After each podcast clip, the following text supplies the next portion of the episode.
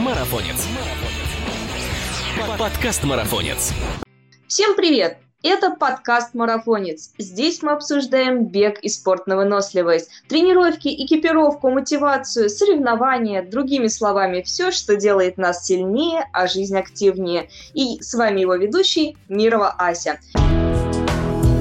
И сегодня в гости к нам забежал опытный тренер, кандидат медицинских наук и наставник для трейлранеров, желающих раскрыть свой потенциал и взять всевозможные вершины. И пока Александр Луконин не убежал на свою тренировку, у нас к нему конкретный жизненный вопрос как подготовиться к горному забегу на плоскоче. Саш, привет, поможешь нам разобраться? Ой, вопрос ужасно актуальный и сталкиваюсь с ним регулярно. Давайте искать выход, может, что найдем вместе. Может, найдем пригорок какой-нибудь рядом. Знаешь, я замечаю, что бег по горам становится страстью для все большего количества бегунов. И я смотрю, как только шоссейные любители там понабираются опыта, да, и смелости, они сразу, не успеваешь оглянуться, уже оказываются где-нибудь там на горе или валяющимися в трейловой грязи. Но не все бегут в горы от городской суеты. Для многих приоритеты расставлены в пользу результатов. И ребятам становится интересно не просто уже завершить трассу, но и сделать это как можно быстрее и, главное, без травм, чему мы всегда учим наших бегунов. Вот только хорошо тем, кто живет вблизи этих гор, и у кого есть хоть какой-нибудь малюсенький хотя бы холмик там около дома. А что же делать нам, живущим на плоскости и в таком городе, тем более как Москва? Хоть и говорят, он стоит на семи холмах, но эти холмы еще, по идее, отыщи. Вот что делать, как извращаться бегунам, чтобы натренировать тот самый э, набор километража именно в горку. Начнем давай с того, что вообще в принципе это возможно, а то, может, нам не стоит подкасты начинать. Смотря, конечно, какой город, потому что москвичи не в самом плохом положении. Питерцам еще хуже. Питер вообще плоский, как блин. Но, тем не менее, люди тренируются, какие-то возможности находят. Можно об этом поговорить, да. А вот ты сам живешь и тренируешь в Москве, и, наверное, специфика тренировок все-таки заставила тебя немножко порыскать э, в поисках холмистой местности. Может, поделишься с нами локациями, или это секрет? Ну, никакого секрета нету, потому что э, про Воробьевы горы знают все. Крылатская тоже у всех на слуху. Еще можно из Крылатского убежать в Филевский парк. Там есть горки. Для живущих на юго-западе Тропарева, Бица, на юге Коломенская, Царицына, на востоке, ну, чуть-чуть рельефа можно найти в Измайлово. А север Москвы – это Покровская Стрешнева. Э, северо-запад чуть-чуть рельефа можно найти в Митино. Есть какие-то подмосковные лыжные трассы. Там тоже есть горки, рельеф, даже Волкуша на юго-востоке или Ромашково на западе. Москвичи чего-то находят. В самом плохом случае, конечно, приходится искать небоскреб повыше и лестницу подлиннее. Не хочется, конечно, вспоминать эти темные времена карантинные, но все мы помним, как на изоляции, на самоизоляции мы пытались э, хоть как-то при, прийти в форму, да, и выкручивались из ситуации. Лестницы в этом плане помогали. А что с горами? Возможно ли вообще с помощью лестницы набрать тот самый набор высоты? Или здесь э, лестница не помощник, это совсем другая нагрузка? Лестницы, беговые дорожки, кстати, многим помогли сберечь форму, когда все сидели на самоизоляции, как бы это ни называлось.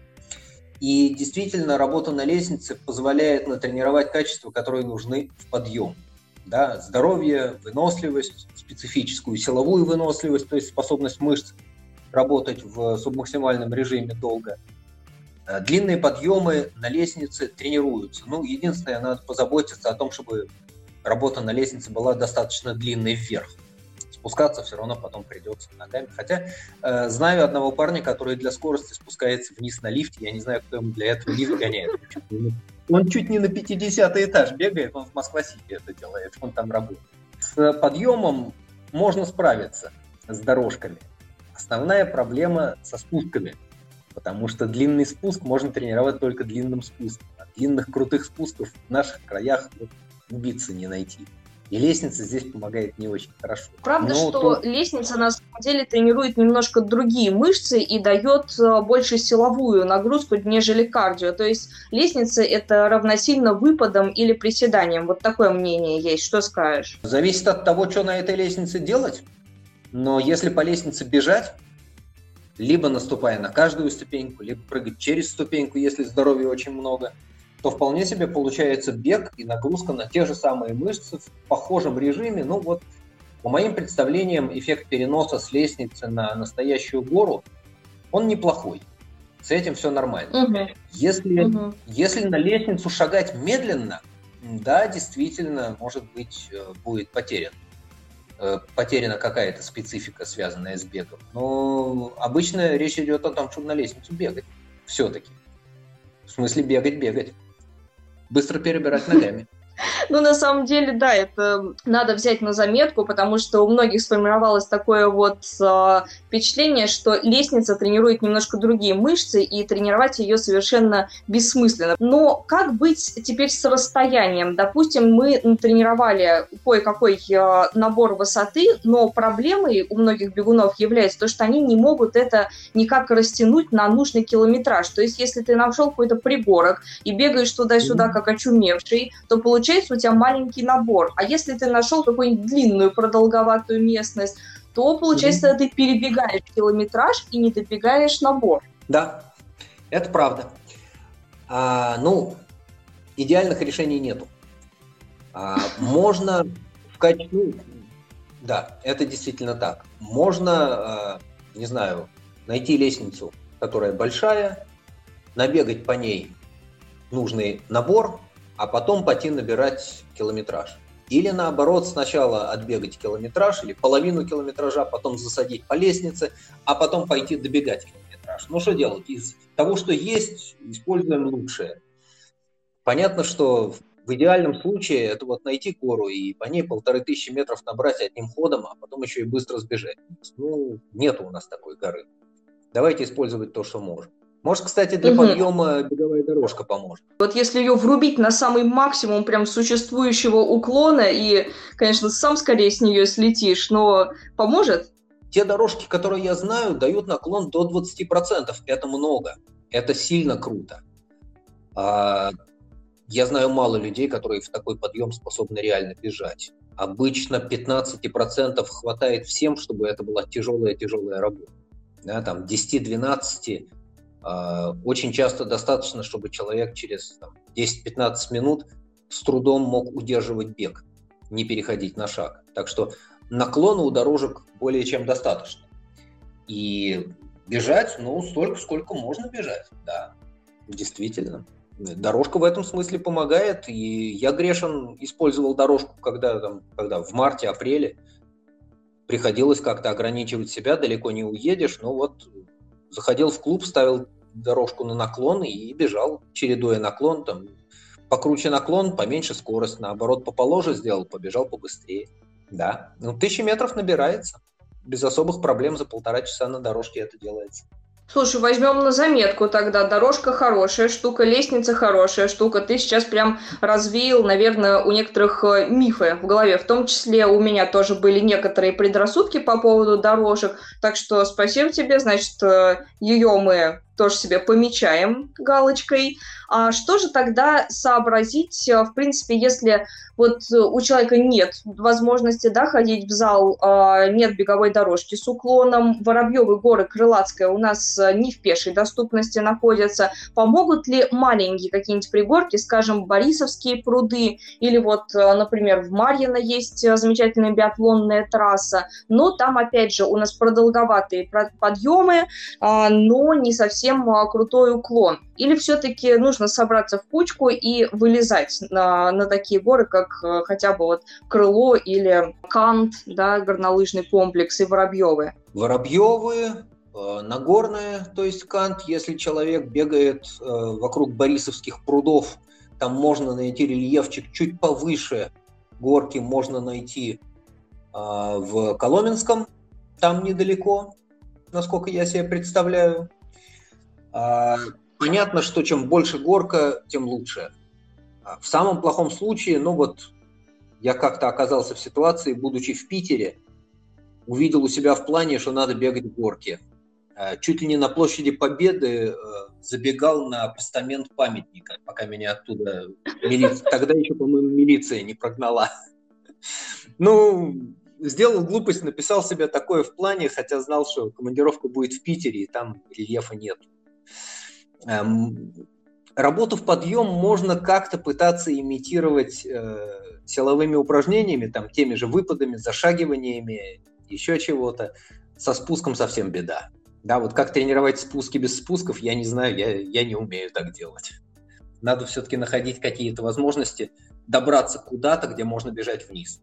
Желательно, чтобы это было с э, технически сложными участками, иначе техника спуска никак не соберется, не тренируется она. Почему ты так акцентируешь внимание вот на этом спуске? Разве это сложно? Вверх еще какая-то нагрузка, а вниз чего бежишь, ты бежишь. Здесь главное, может быть, психологический какой-нибудь аспект. Я когда первый раз оказался на горной гонке в 2007-2008, наверное, году, столкнулся с неприятной ситуацией, потому что бежал и неплохо бежал, и успешно обгонял, и держался где-то там в первой четверти а, всей гонки, покуда речь шла о подъемах.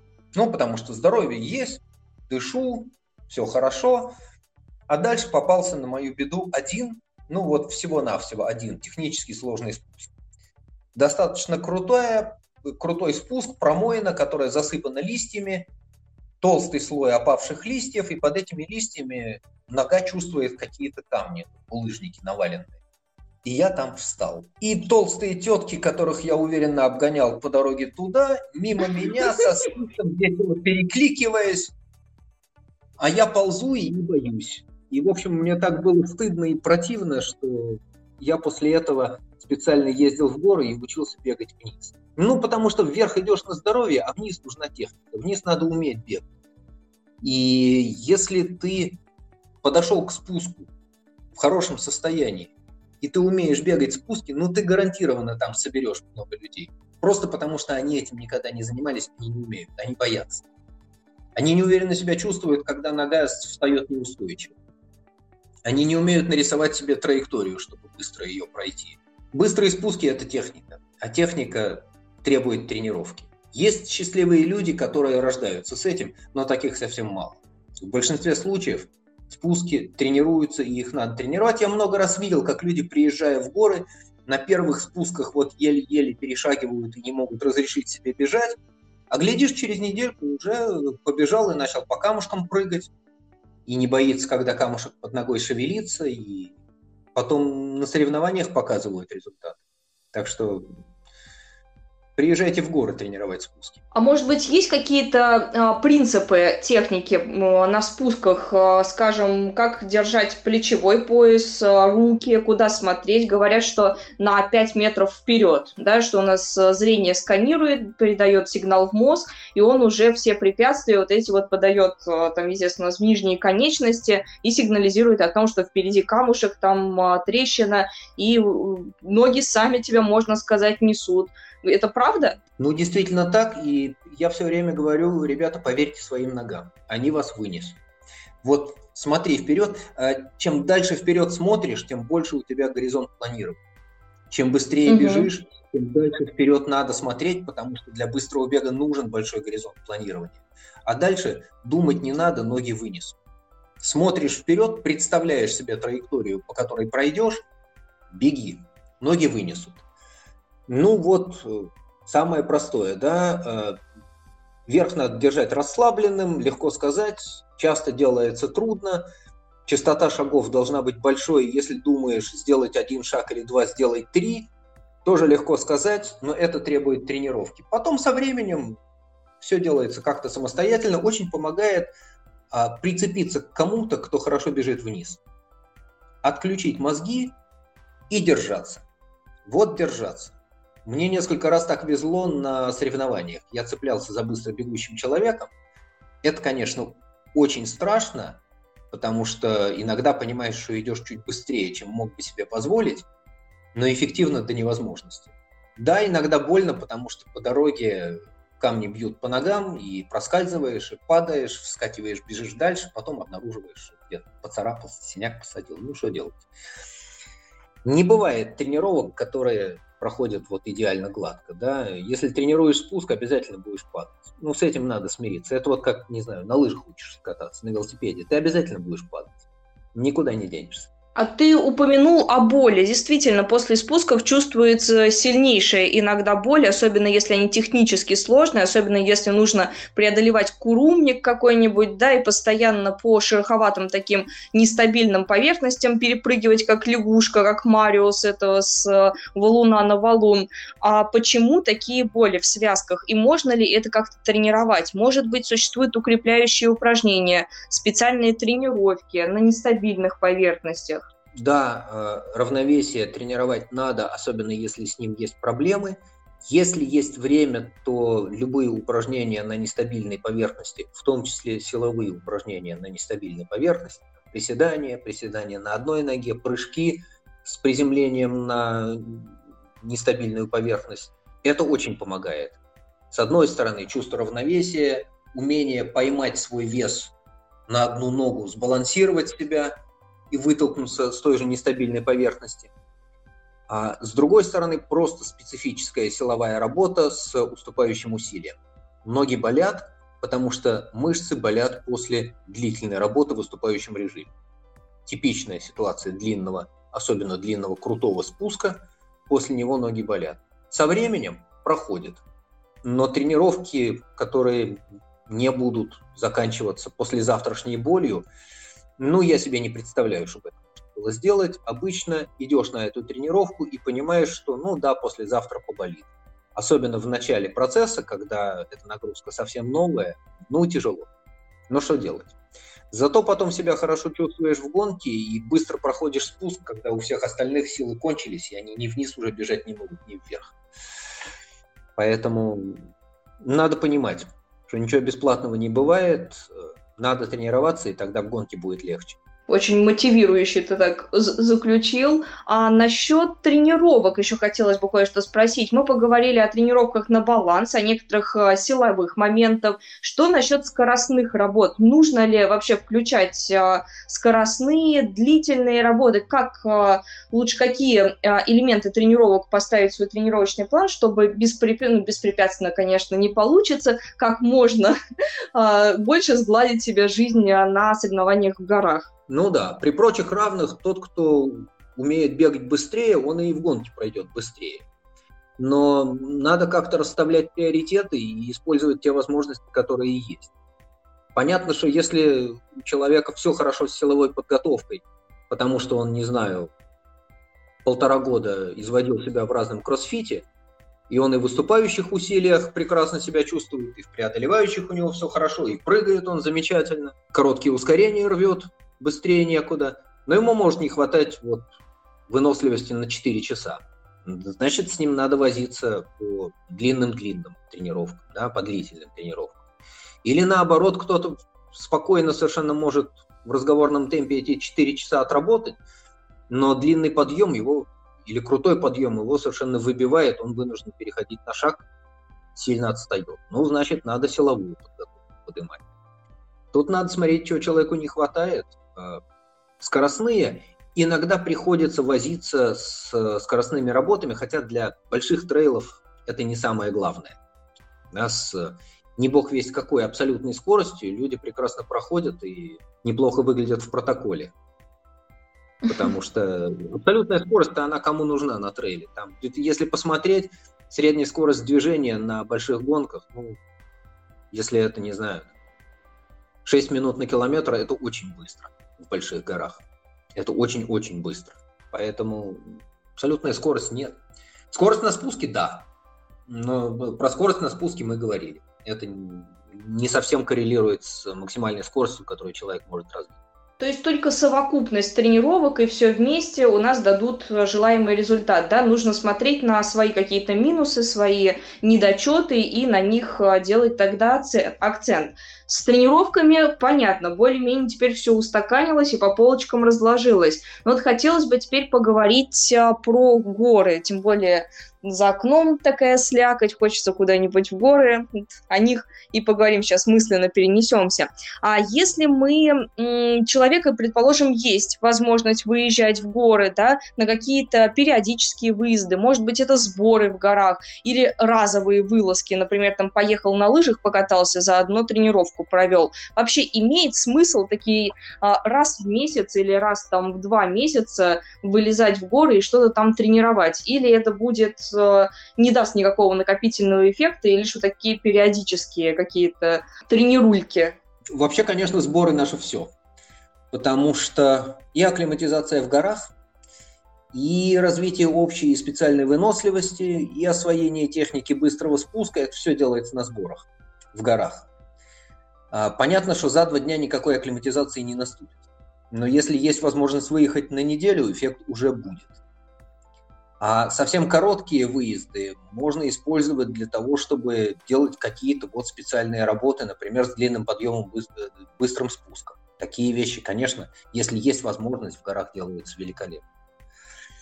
И это очень хорошее переключение а, с тренировок, которые привычны нам здесь на равнине, специфическую работу там, очень хорошо сказывается, это благотворно, это здорово, и если такая возможность есть, ее, конечно, надо использовать. То есть при любой возможности бегать в горы, да, конечно, однозначно. Если есть возможность ехать туда надолго, значит ехать надолго. Тоже помогает. А если говорить о том, чтобы перебраться туда на совсем, допустим, у атлета вот горит прям куда-нибудь э, подальше от этой всей суеты в горы, вот и он готов уже сделать такой шаг, отказаться от всей этой суеты и ради результатов и тренировок, а может быть и просто для души. Вот какие мы ему места бы посоветовали? Давай начнем с России, что, что поближе тут под боком. Тут совсем все просто, да, берем карту, э, находим, где есть горы и поехали. Ну, так вот, самое простое, да? А, ну уж совсем-то в глушь не загоняй. Ну, не, не глушь, но на предгорье Кавказа, да, это Кисловодск и Черноморское побережье Кавказа. Цивилизация есть, горы тоже есть. Не очень высокие, но вполне себе горы. Можно mm-hmm. поехать в настоящие горы, не знаю, там в Прильбусе, в Архыз, э, забраться из Сочей в Красную Поляну. Там уже и высоты есть, и можно рассчитывать на какую-то высотную акклиматизацию, потому что там можно жить выше тысячи, полутора тысяч метров. Это уже дает эффект. Опять-таки, если смотреть на э, горы не очень высокие, с хорошим разнообразием, у нас есть Крым, южный берег Крыма. И горы, и море, и мерзкая погода, которая сейчас там будет в ноябре-декабре. Но все равно это горы, и это приятнее, чем московские, действительно. Ну, дальше есть Урал, ну, вообще перечень бесконечный, да, страна огромная. Куда можешь перебраться, туда и перебираешься. Было бы желание и возможность, да, а где бегать, оно, как правило, находится. Ну, ты же не только на самом деле по России бегаешь. Я, как, знаю, э, как я знаю, ты и любитель попутешествовать по миру. Может, тогда и за рубежом каких-нибудь вариантов на Китай? Вдруг у нас и такие есть счастливчики, кто рассматривает такую возможность. Ты бы куда рванул? Прямо сейчас э, я бы дернулся э, вот по нынешнему раскладу, будь у меня возможность, поехал бы в Турцию. Потому что горы есть, я чувствую эту страну, она мне нравится, там хорошо бегается, ну и там, что называется, съедобная беговая погода. Я бывал в Турции в это время года, и ближе к концу года, и в январе, вполне себе беговые места – вот. Ну а так, э, слушайте, любая Европа, где есть горы и куда удобно добираться. Европа очень беговая, в том числе горная Европа. Она ужасно беговая. И там возможности для бега, ну, безграничные. Так что это кому чего хочется и у кого какие возможности есть. А вот из собственной практики ты работал уже со многими атлетами. Что можем заключить? А возможно ли это, в принципе, показать результаты, не просто пробежать гонку, как-то не страдая, да, и завершить ее, а реально показать результаты, может быть, даже занять какие-то места, можно, подготовившись в домашних условиях, я имею в виду не обязательно лестничный бег, но городской бег. Ой, а, сильно зависит. от э, ситуации, потому что люди все разные. Но да, у меня есть, что называется, в багаже, в арсенале, в послужном списке э, призовое место на горной гонке в условиях подготовки, ну, совершенно московской, да, крылатской. Но такая вот везуха. Да, может быть, был такой состав участников, что человек с московской подготовкой сумел выйти на тумбочку. Угу. Дело в общем, случая, да. В общем случае я бы говорил, что э, на призы рассчитывать трудно, на первую четверть протокола, да, реально. Ну вот, если рассматривать возможности московской подготовки по сравнению с теми, кто работает в горах, э, ну, очень тяжело соревноваться. Понятно почему, да, не хватает специфической работы. Тут ничего не поделаешь. Поэтому хотите стоять на тумбочке, думайте о том, как оказаться в горах, думайте о том, как тренироваться в условиях, которые близки к боевым. И будет вам счастье.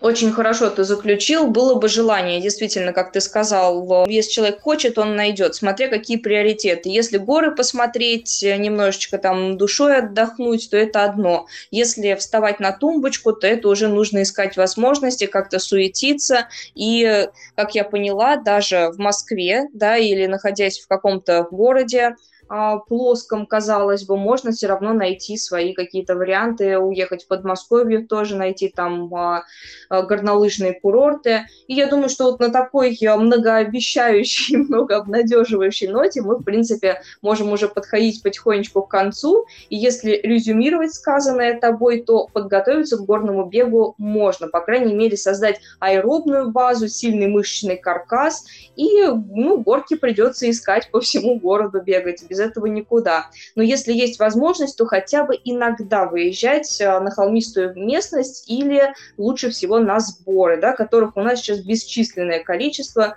Все, кому не лень, устраивают сборы. Ты в том числе замечательные, просто недавно отвел в, в Дагестане, просто на прекраснейшее место, клочок нашей страны, да, и если все делать правильно, то можно достойно выглядеть э, в протоколе, как ты сказал, и даже ультра-трейл с э, жестким рельефом. Так что, если у вас остались какие-то сомнения или вопросы по этому поводу, обязательно задавайте их Саше, он очень грамотно все объяснит, распределит вам нагрузку и обязательно поможет. Правда? Ну, это моя работа, я ее делаю с удовольствием. Конечно, помогу.